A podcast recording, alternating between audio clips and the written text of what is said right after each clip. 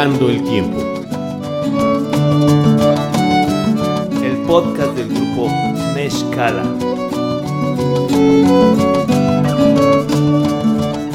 Un espacio en donde se dan cita los sonidos de la historia.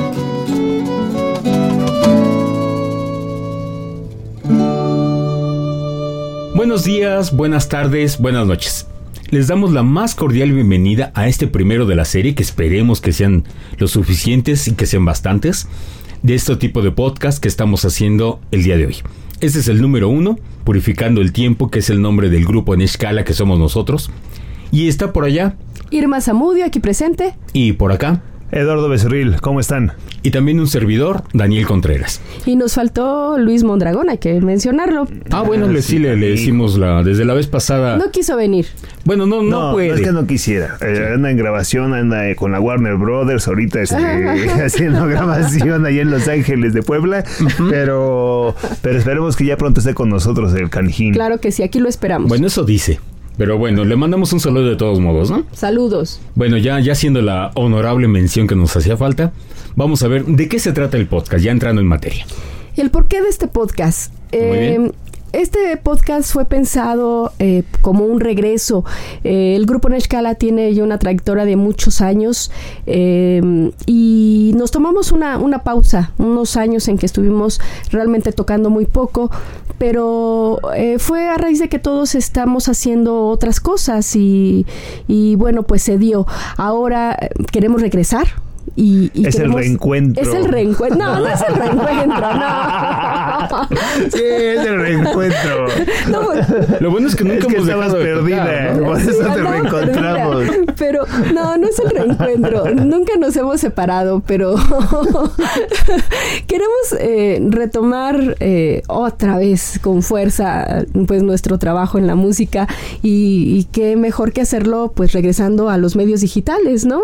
Eh, haciendo un podcast, platicando eh, con la, el público, eh, con la gente. Estamos que, haciendo grabaciones nuevas también. Ajá, sí. Estamos retomando material. Y queremos pues hablar de muchos temas, ¿no es así, Lalo? Sí, poner nuestro granito de, arre, de arena en la cuestión pues cultural de la vida en México, ¿no? La historia de, de, nuestro país en ese aspecto. Entonces, pues yo creo que es un buena, una muy buena idea de empezar a hacer este podcast para toda la gente que nos escucha. Así es, y, y vaya, pues queremos hablar de, de, música, de teatro, de libros, de cine. Finalmente, como dices, ¿no? Debes de hablar de los temas que conozcas. De lo prohibido. También, ¿También? exactamente. ¿Por qué no? Uh -huh. Si lo están escuchando en la noche, pues ya ven con esa voz sensual que tiene mi compañero. Carajo. Entonces vamos a hablar de música, de historia, realmente de cultura. De cultura en Digo, general. A mí me encanta la definición de la ONU que dice cultura es todo quehacer humano. Y con eso nos quedamos, ¿no? Pues sí. Yo creo que todo lo que concierne al ser humano es de lo que vamos a hablar en este. Eh, si estoy acostado en, este en la hamaca, ¿es cultura? ¿También? ¿También? ¿Cómo no? Ya, hasta ahí dejémoslo, ya. Pues flojera. En donde tenga las manos, sí, ¿no? okay. Sí, en mi pueblo se le llama de otra forma, pero. Muy bien. ¿A quién va dirigido? Pues miren, este podcast va dirigido a la gente que tiene esa cosquilla de rascarle un poco más a la historia de México, de dónde venimos, por qué somos hoy como somos. ¿Y a dónde vamos? Y hacia dónde vamos, ¿no? Uh -huh. Quién sabe si vamos a la, al despeñadero con esos tiempos en la cuestión de, de, pues, de, problemas sociales, problemas económicos. O sea, sí, o sea, sí hay muchos problemas en esa cuestión, pero tratar de ver el lado positivo en la cual nosotros como mexicanos no estamos muy acostumbrados, ¿no? Uh -huh. Sí. En ese aspecto. También hay que mencionar que estamos haciendo este podcast desde la Ciudad de México, ¿no? Ah, claro. Desde este gran monstruo de ciudad que es, pero que también tiene de todo. DF. Ajá. Sí, Ciudad de México ya. Que ya somos la Ciudad de México. Pero la verdad es que a mí me gusta más DF y yo voy a seguir siendo de feña, de, feña? de corazón. Sí. ¿Y Chilanga? Chilanga también. Okay. Pues sí, antes hasta era peyorativo, ¿se acuerdan? Antes era, sí, no hablar... nos querían a los chilangos. Sí, decían... Eh, Haz patria y mata a un chilango. Ajá, sí, exacto. ¿sí? Uh -huh. Y ahora ya chilango ya hasta nos decimos nosotros con orgullo, ¿no? Pues es, es de orgullo, ¿no? Sí, finalmente, sí. ¿no? Así, eh, así nos damos cuenta de cómo van cambiando las situaciones, ¿no? Pues bueno, esa es la idea principal. De qué estamos haciendo, para quién va dirigido. Este hay que mencionar que en estos momentos estamos pensando hacer este tipo de archivos quincenalmente. Esperemos que, que, se puedan hacer con más regularidad. Eh, todo va a depender de la aceptación del público. Que la gente se vaya, ahora sí que vaya pasando la voz con estos podcasts porque realmente van a estar muy interesantes y muy amenos, sí. ¿eh? Sí, vamos a tratar de que sea lo más o menos posible. Primero, como se, va, se estarán dando cuenta, lo que tratamos de hacer es que nosotros nos divertimos. Sí. Y son temas que también pueden ser muy interesantes.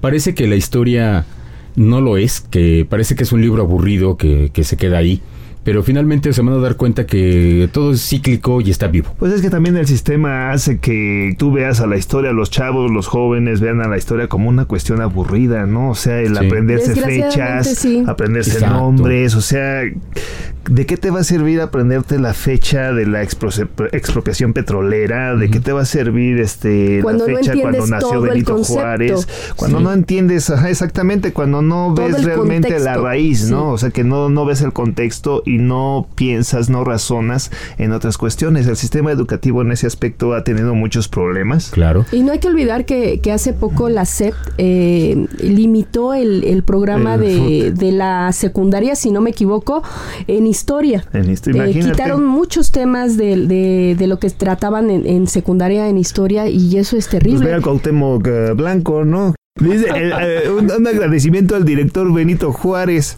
O sea, ¿qué onda con no, nosotros? Pues esas ya son palabras mayores. Pues a lo mejor le está hablando a la historia, ¿no? No, no sabe, ¿no? Sí, justifícalo. Sí, pues bueno. Bueno, esa es la idea. No queremos que se nos vaya eh, lo ameno, que, se, que nos demos cuenta de que la historia como que está muerta, que es algo que ya pasó. No. No es verdad. Entonces está aquí lo vamos viva. a tratar de demostrar para que vean que, que, hay cosas, que hay aspectos de la historia de México que, que vale la pena renombrar. Somos producto de la historia. Exacto, Somos de ahí venimos. ¿no? de ahí venimos. Y también hay que darnos cuenta que, de, que todo esto es cíclico. Que aunque no la, podemos olvidar los hechos, los hombres todo lo se que mueren, sucede. No, que los hombres se mueren y que los nombres cambian, pero las situaciones regresan. Uh -huh. sí. Entonces es lo que hay que tener cuidado, porque si no, como dice aquella frase, ¿no? El pueblo que, que olvida su historia está condenado a repetirla. A repetirla. Sí. Entonces, aguas, ¿no? Hay que tener mucho cuidado con eso. Y pues bueno, vamos a hablar en este primer programa. Queremos hacer por lo menos una serie de tres.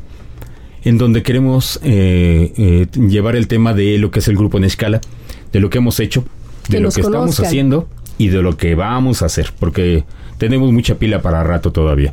Entonces vamos a escuchar una pequeña capsulita de qué es el grupo en escala.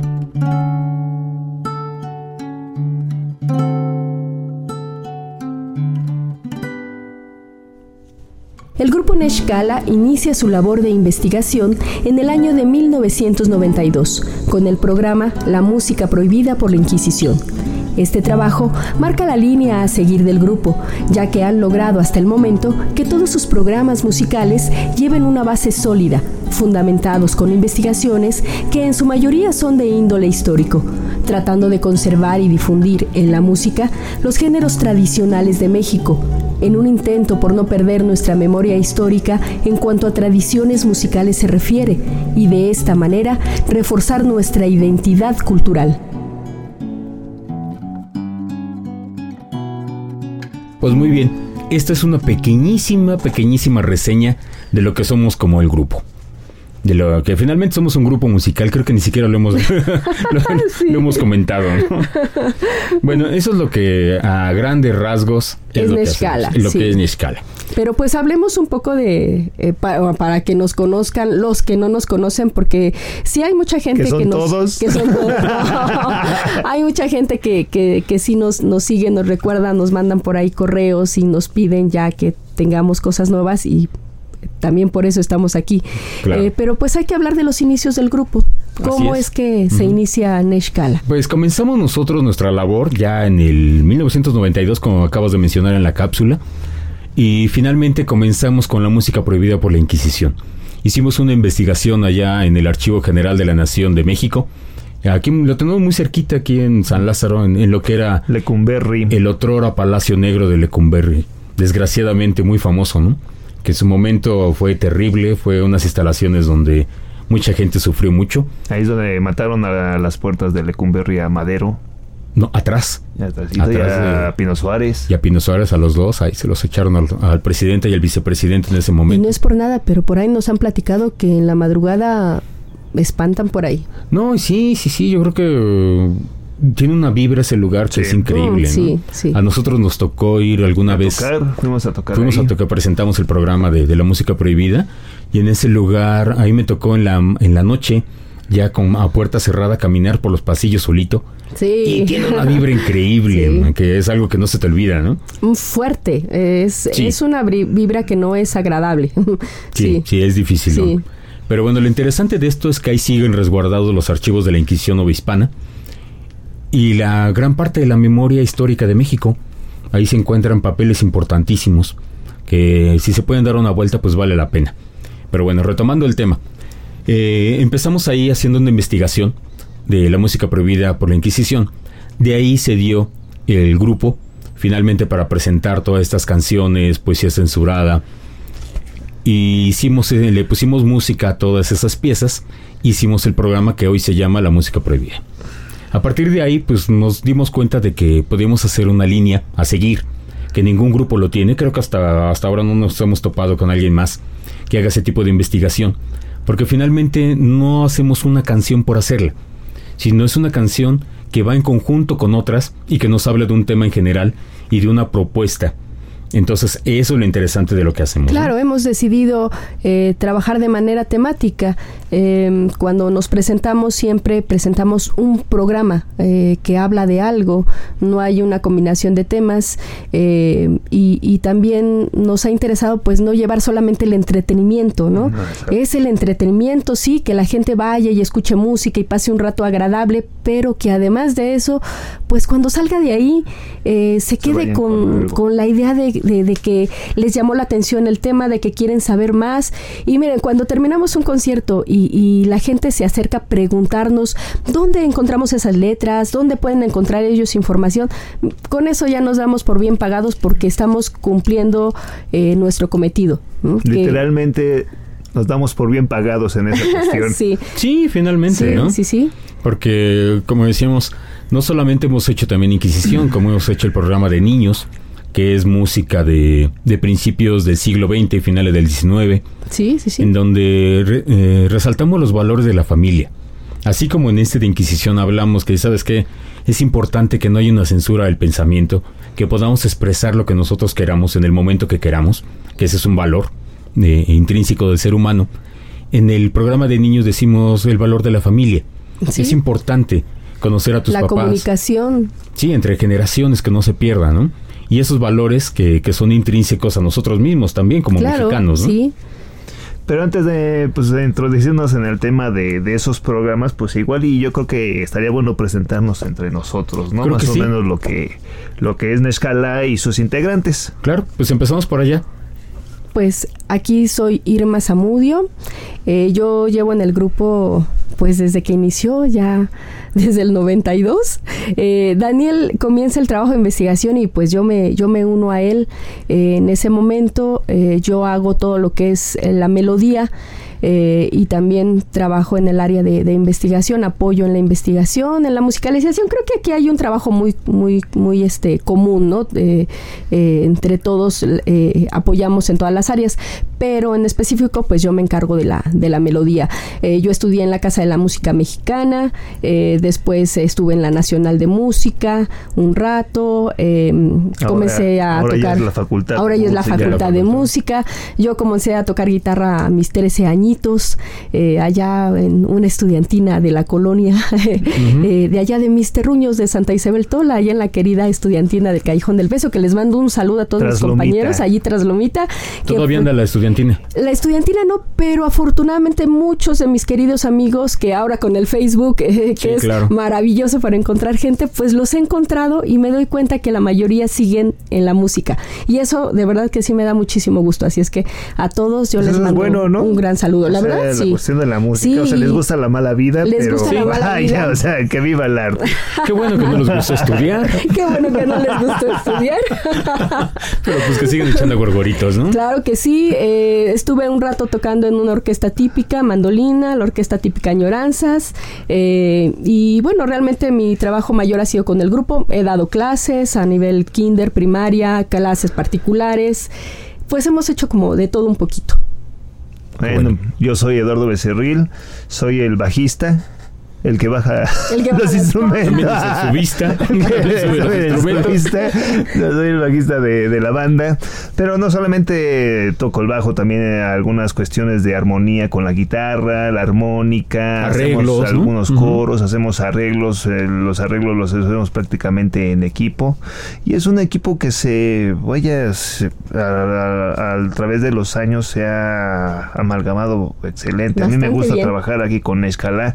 Yo estuve estudié en la Facultad de Música eh, de la UNAM este, hice mis pininos en un taller de por parte del ISTE con el profesor Antonio, ¿te acuerdas? Claro, claro. Entonces empezamos ahí a... Un saludote también. Que habrá que mencionar que aquí estos dos, estos Daniel y Eduardo me refiero, se conocen desde la secundaria. O sea, hace, hace un buen Pero nos conocemos desde primero de secundaria, ¿eh? Imagínate. Y, nos, vaya, así de vista, porque así como, ah, como, amigos... amigos, amigos. Amigos, no. O sea, sí sí, como compañeros y la cuestión, pero yo, por ejemplo, no me juntaba mucho. Yo me juntaba con los despiporriosos. O sea, con yo la banda. Sí, sí, era, aquí Eduardo era una lacra. Uh, sí, era una, yo una lacra. y este canijo, pues era muy clavado. Yo dije, pues este canijo va a ser presidente de la República. Y terminó de músico. Este, yo dije, por lo menos este delincuente de cuello blanco. o sea, pero no terminó aquí en la música. Pues sí. Que para nuestro país, pues es una cuestión que, pues, este, la cultura aquí en México es algo muy menospreciado, ¿no? O sea, tú ves en desgraciadamente. y es algo que es un error en los países primermundistas, pues todo lo que es el arte es tiene una base muy, importante, ¿no? Muy valorado. Se le da mucho peso, claro. Se le da mucho peso, pero bueno. Bueno, aquí aquí realmente tenemos el peso que nosotros nos damos. Sí,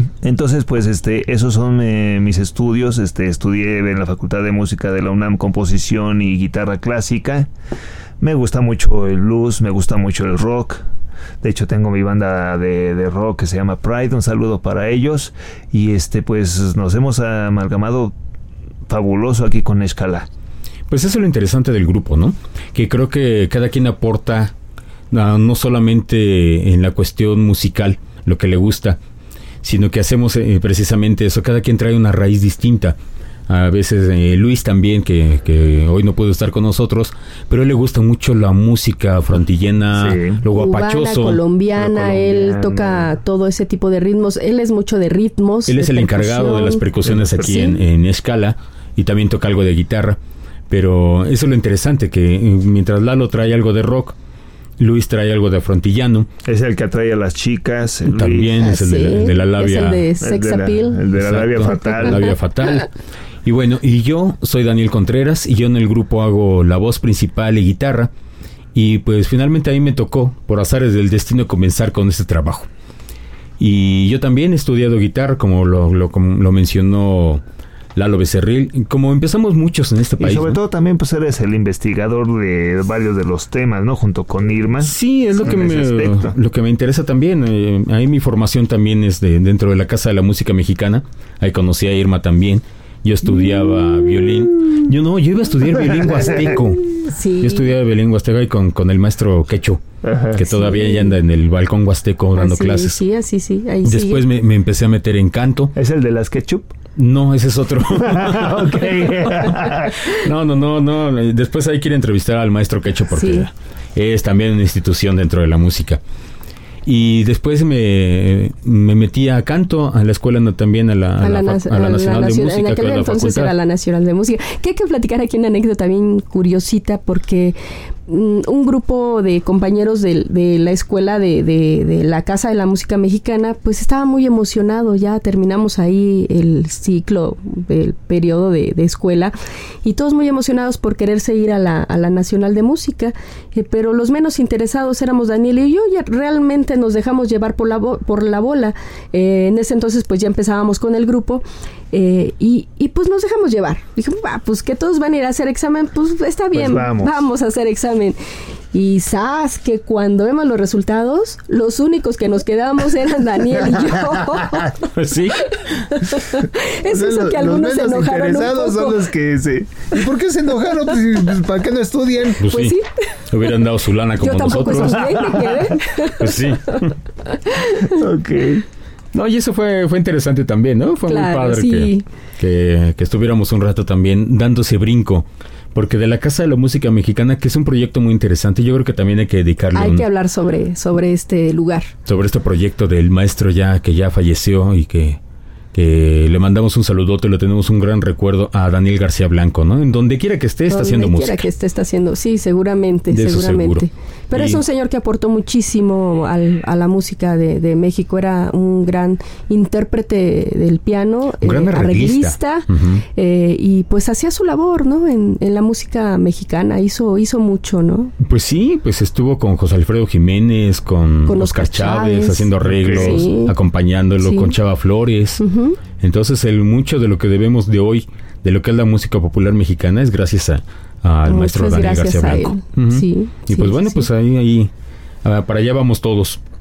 Oye Daniel, por ejemplo, tú cuando empezaste con la cuestión del canto, Ajá. Estuviste en un concurso en el canal 13, ¿no? Lo que en ese entonces era Inevisión, ¿no? Híjoles, no, no, no fue concurso, ese fue Yo vi en la tele y dije, ese canijo es el que me debe dinero. Ese yo lo conozco. sí, yo lo conozco. No, sí, sí, sí, no estuvimos con, cuando estábamos allá en la música, en, la Casa de la Música Mexicana, pues hubo un periodo muy fuerte donde yo estaba, mm, pues era, no decirlo así, pero era casi la voz oficial de allá, ¿eh? En todos los festivales, ahí En todos los festivales. Éramos un grupito de tres, cuatro compañeros que, que ahí andábamos siempre, ¿no? Estábamos cantando en todos lados, fuimos a tocar a la Alameda. Quien mejor me ha acompañado ha sido el maestro García Blanco. Ok. Eh, sabía perfectamente mi tono de voz y, y... los tiempos para... No, exacto. Pero sí participaste en... Eh, ¿Te acuerdas este concurso de, de, la voz? ¿Era la voz del Heraldo? También, la también voz del Heraldo, la voz del Heraldo, Y eso fue como por el 92, algo así. Sí, sí, sí. También estuve en... ¿No es él también el que cantó el de Caballo de Palo? No. Uy, mano, ya te fuiste muy atrás. Los chavos de ella no saben qué es eso, ¿no? Los que no saben, busquen ahí en YouTube eh, Festival Juguemos a Cantar y lo van a descubrir. que no soy yo, ¿eh? Que conste. Pero bueno, nos gustaría hablar ya un poquito, ya dejando fuera el relajo, de la línea de trabajo del grupo. De qué es lo que estamos haciendo y de los proyectos que, que vamos a hacer todavía en el futuro. Finalmente tenemos que hablar de la música prohibida por la Inquisición, porque ha sido nuestro primer programa el que nos ha dado muchas satisfacciones, que hemos conocido a gente que de otra forma jamás hubiéramos podido conocer. Yo creo que es nuestro programa estrella y siempre lo va a ser. Sí. sí, claro. Entonces, pues hablemos un poquito de ese, ¿no? De, de lo que ha sido ¿Cómo es que, Inquisición. ¿Cómo es que se inicia este, este programa de Inquisición? Daniel ya les platicaba un poco eh, de la investigación que realizamos, pero esto nace a raíz de, que estudiamos aquí en la Casa de la Música Mexicana y, vaya, pues en las materias que teníamos, leyendo ahí algunos libros sobre historia, eh, Daniel se dio cuenta que había un hueco ahí en la historia, que, que hay un periodo eh, en, en el que se habla de, de la música incluso hay muchas partituras, hay, hay este archivos en las catedrales de la música eclesiástica, la música profana, pero la profana pues en ese entonces se consideraba pues que era la música como de salón de los ricos, ¿no? El vals, el motete, la danza, eh, todo, todo eso. Es que si vamos un poquito más atrás, se investiga la historia de la música popular porque eso lo, lo, interesante, porque todo el mundo te habla de la música, pero parece que lo clásico o lo formal, para decirlo entrecomillado, sí. Pero si vemos eh, los periodos de la música en México, encontramos una fase muy importante que es la música antes de los españoles. Entonces hay mucha documentación, hay, no sé si decirlo como dibujos de cómo se tocaban. Quien les diga que así se hacía la música les está mintiendo, ¿eh? Claro. Porque no hay una sola partitura. A los españoles no les interesó la jamás. prehispánica. Sí, claro, de la música prehispánica. Ese documento en cuestión de la música. Sí, de cómo se interpretaba. mucho de lo que de lo que sabemos se ha sacado de códices realmente no hay un conocimiento cierto, porque hay una no existe una partitura, no hay una grabación que nos dijera esto es como se hacía. Entonces hay instrumentos. Hay instrumentos. instrumentos eh, y hay dibujos de cómo Se, tocaban. Hay a veces que está tocando un huehuetl y con una sonaja en la mano. Pero nada más. Podemos saber cómo era el ritmo, pues no lo imaginamos. Pasamos a la conquista y nos aventamos más de 300 años de colonia, de que somos Nueva España, que ni siquiera nos llamamos México. ¿no? Ahí nos damos cuenta que hay un hueco, Porque sí, como dices, ah, vas a la Catedral de México y hay miles y miles de partituras de ese momento, de música eclesiástica. Hay que ir a la Catedral de Puebla y también, es un material. Increíble, casi todas las catedrales del, de, de la Nueva España están llenos de música. Y pero parece que no hay nada de fuera. Popular. Cuando llegamos a la independencia, a ese periodo, ya existe otra vez cancioneros. Ya podemos encontrar que hay que tumbar al gachupín, que hay que hacer esto. Y ya de ahí para, para nuestros días encontramos que la música popular es muy fuerte pero durante ese periodo parece que no existió. Parece que fue muy lúgubre, ¿no? O sea, con toda la cuestión muy oscura, eh, cultural, pues se basaba en la en la religión, ¿no? En, en, las misas, en los cantos este eclesiásticos, en los órganos monumentales de de estos mismos. Y parece ser que vaya el pueblo que en ese entonces este era la Nueva España pues era muy sombrío muy triste. A mí se me hacía se me, o sea yo yo tenemos esa idea en las clases así de la primaria y después de lo que tú empiezas a leer o sea te dices o sea pues eh, te da esa impresión. pero no o sea realmente yo siento que el pueblo lo que era el pueblo el vulgo como le quieran llamar o sea tenían otro tipo de había vida, ¿no? O sea, había, había otras cosas, otros cantos que nunca se escribieron, nunca se nunca se supo muchos de ellos el autor porque pues era la época de la Inquisición entonces pues todos eran anónimos, ¿no? Pero, pero había un, había cantos populares que estaban, eh, eran cantos este, de alegría, otros en contra de, pues, del sistema gubernamental en ese entonces, ¿no? El clerical, ¿no? la iglesia y los virreyes. Es que allí está muy, muy cercano la política con la religión. Ese es el grave problema, ¿no? Y también eso, como dices, nos damos cuenta de que tiene que haber algo. No puede ser que la gente no cantara nada en y es Que llegan los españoles eh, con eh, eh, de entrada llegan ellos con sus costumbres, con en este caso con su música, pero ellos también llegan con una gran influencia de muchísimo tiempo, de siglos de los árabes. Ellos ya vienen influenciados, traen esa música aquí que se mezcla con lo que ya existía aquí.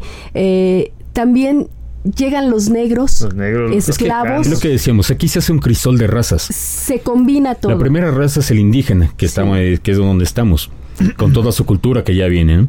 Después llega el español, como dices, con esa tradición de más de 300 años que, que la viven en España de los moriscos, del árabe.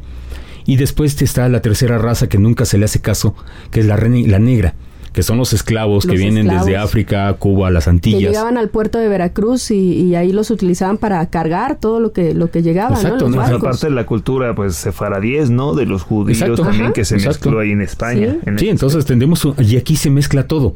Aquí tenemos un crisol de razas que finalmente da el mestizaje como mexicanos. La música que conocemos ahorita como música tradicional, los, los géneros eh, son, guapango, eh, canción, eh, el mariachi, la música de mariachi, los sones que son, son diversos. Eh, todo, todo eso se deriva de esta mezcla, de este crisol de, de culturas. Y justamente en ese momento es cuando se empiezan a mezclar y se empiezan a tomar forma todos los géneros que conocemos ahorita, que desgraciadamente muchos ya se están perdiendo. Sí, sí, sí, de veras que sí es una lástima que tratamos de, por eso, ¿no? Por lo menos reseñar, que la gente sepa, mire, yo siempre he dicho eso, que a veces ah, vemos a, jóvenes, jóvenes estoy hablando de 15, 20 años, que ya no conocen esto. Pero el problema creo que radica ahí precisamente. Puede no gustarte, pero tienes que conocerlo porque ahí es de donde vienes. Y dices, ¿sabes qué? Ay, está horrible, no me gustó. Tienes Muy que tener elementos para poder decir que no te gusta. Exacto, hay que conocer las cosas para saber que, que, que no hay un gusto personal, ¿no? Y ya tienes un criterio, ¿no? Ya te empiezas a forjar un criterio con respecto a la cultura musical que te quieres que quieres escuchar a lo largo del resto de tu vida, ¿no? Sí, y finalmente eso lo da la variedad. Sí. Hay que empezar a hablar un poquito de todo, ¿no? Sí, bueno, regresando al tema, eh, así es como nosotros nos encontramos en el Archivo General de la Nación con una variedad impresionante de, bueno, de entrada, creo antes de, hablar de la variedad, hay que hablar de la cantidad, de verdad, de, volúmenes que nos encontramos ahí en el archivo. Nosotros ahí vamos bien machos, así queremos eh, investigar sobre letras de canciones que fueron prohibidas y cuando llegamos, pues tómale a que, que hay, ¿cuántos? No, llegamos, mira, Primero llegas al Archivo General de la Nación, que es impresionante. Sí. Tiene un diseño que como era una cárcel, se le llama panóptico. Entonces hay un centro y de ahí se, se derivan como bracitos. Si ven el logo del Archivo General de la Nación, es eso, es, es una vista desde arriba. Se ve un centro que era donde estaba la columna, donde estaban los guardias que veían hacia todas las galeras, y ahora ya se ocupó para poner los archivos ahí. Entonces, desde que uno llega, y en ese momento creo que ya lo cambiaron, pero en su momento él estaba en la galera 4, y que era impresionante, era increíble.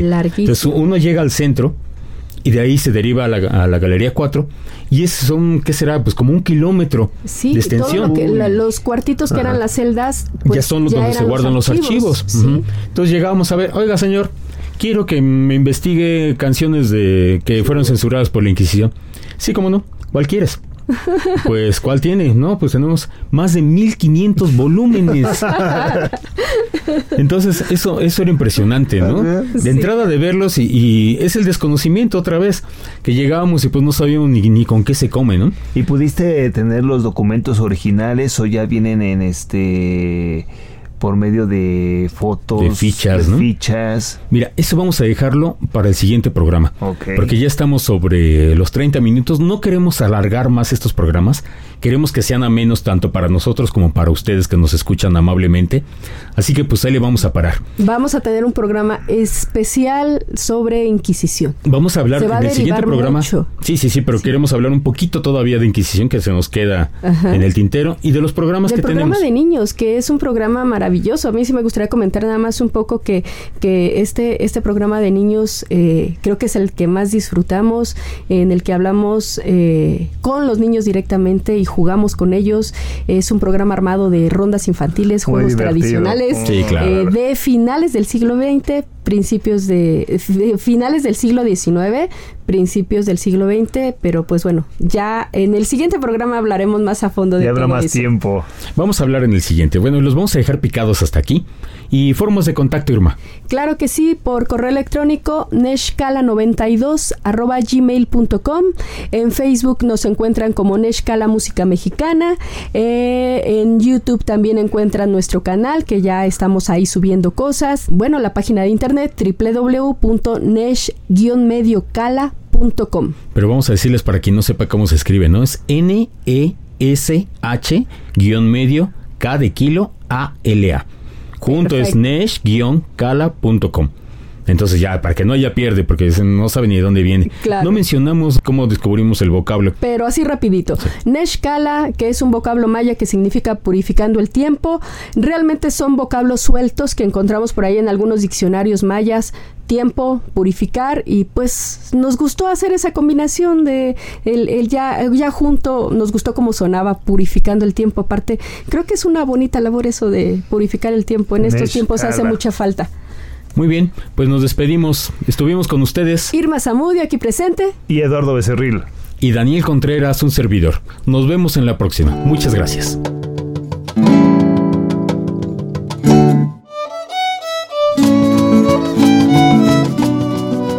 Purificando el tiempo. El podcast del grupo Neshkala.